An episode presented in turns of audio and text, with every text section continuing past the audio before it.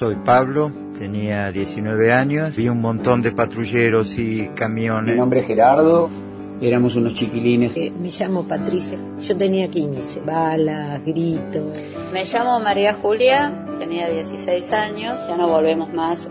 Mi nombre es Laura y era militante. Estaba clandestina desde 1974. Mi nombre es Ricardo, era militante del Partido Revolucionario de los Trabajadores. Mi nombre es Susana. Es que ese día cambiaron los sonidos. Todos los acontecimientos de, de, esa época los tengo como montonados en mi cabeza. Uno lo cuenta, pero vivirlo, vivirlo es otra cosa.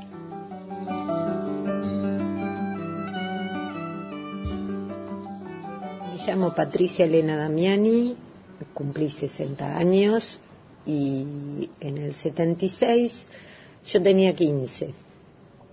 En realidad este, no fue solo el 24 de marzo, la cosa había empezado antes, en el 75, 74, y la extrema derecha que, que estaba representada por lo que se llamaban los servicios y la AAA, Alianza Anticomunista Argentina, que tenían también un, un apoyo por parte de, del gobierno de ese entonces, de un sector del gobierno de ese entonces, de Isabel de Perón, eh, ya cometían atentados en las calles. Yo vivía en Villa Devoto y era muy común a la madrugada, cosa que después continuó más fuerte a partir del 24 de marzo, los operativos en la calle donde se escuchaban balas, gritos, este, a mí, mi mamá y mi papá me hacían tirarme abajo de la cama por si había alguna bala perdida, bajaban la persiana y a la mañana te encontrabas con un reguero de sangre hasta algunas veces hasta el cordón de la calle, porque era donde los metían en un auto y se llevaban a la gente.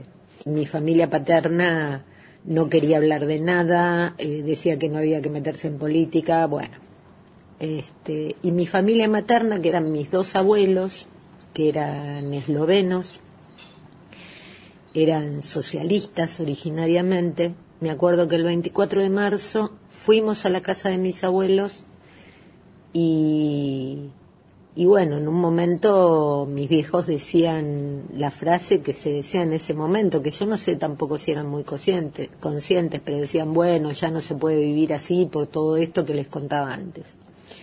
Y siempre me acuerdo que encontramos a mis abuelos sentados en el vestíbulo de la casa y lo único que decían es, qué tristeza, cómo se van a arrepentir. Bueno, mi vida cambió mucho más porque toda esa, esa violencia y esa, esa inestabilidad y esa incertidumbre que les conté que se vivía se agudizó. Entonces fue mucho más marcada. Entonces, mi único espacio de participación era el colegio secundario y después yo justo preparé el ingreso, yo soy médica, preparaba el ingreso a la facultad, así que era mi único espacio donde yo podía socializar. Creo que, que es importante esto de ejercitar la memoria, porque uno recordar te hace, por lo menos es lo que pienso yo, te hace saber quién sos y de dónde venís. Y, y, uno va teniendo cada vez más claro por qué está para dónde está y por qué hace lo que hace. Eh, mi abuelo, eh, mi abuelo materno, eh, me hacía escuchar durante todo el proceso, él era era muy un tipo de muchos valores, muy férreos y muy consecuente con sus ideas, ¿no? Con todo lo que esto implicaba. Implica ahora e implicaba más en esa época, se imaginarán. Eh, mi abuelo en el fondo de la casa ponía la radio para que no se escuchara, que era y escuchaba a un periodista que se llamaba Ariel Delgado, que como estaba prohibido acá, trabajaba en Radio Colonia del Uruguay. Y era el único que contaba lo que estaba sucediendo acá. el tema de los desaparecidos, el tema, bueno, un montón de temas más que tenían que ver con, con la situación de terror que se vivía desde el Estado.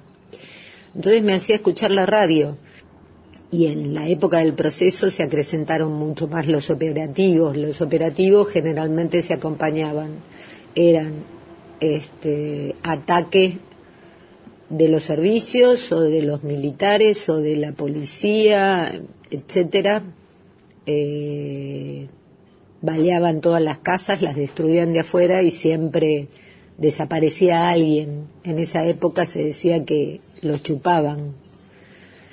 Entonces mi abuelo me llevaba e íbamos, nos acercábamos a la casa de los vecinos y para manifestar su apoyo, su solidaridad, si podía ayudar en algo. Yo recuerdo una de las casas que había explotado una bomba adelante de la casa, eh, cómo estaba el matrimonio, bueno. Yo recuerdo mucho esto de mi abuelo porque creo que en parte me hizo ser quien soy.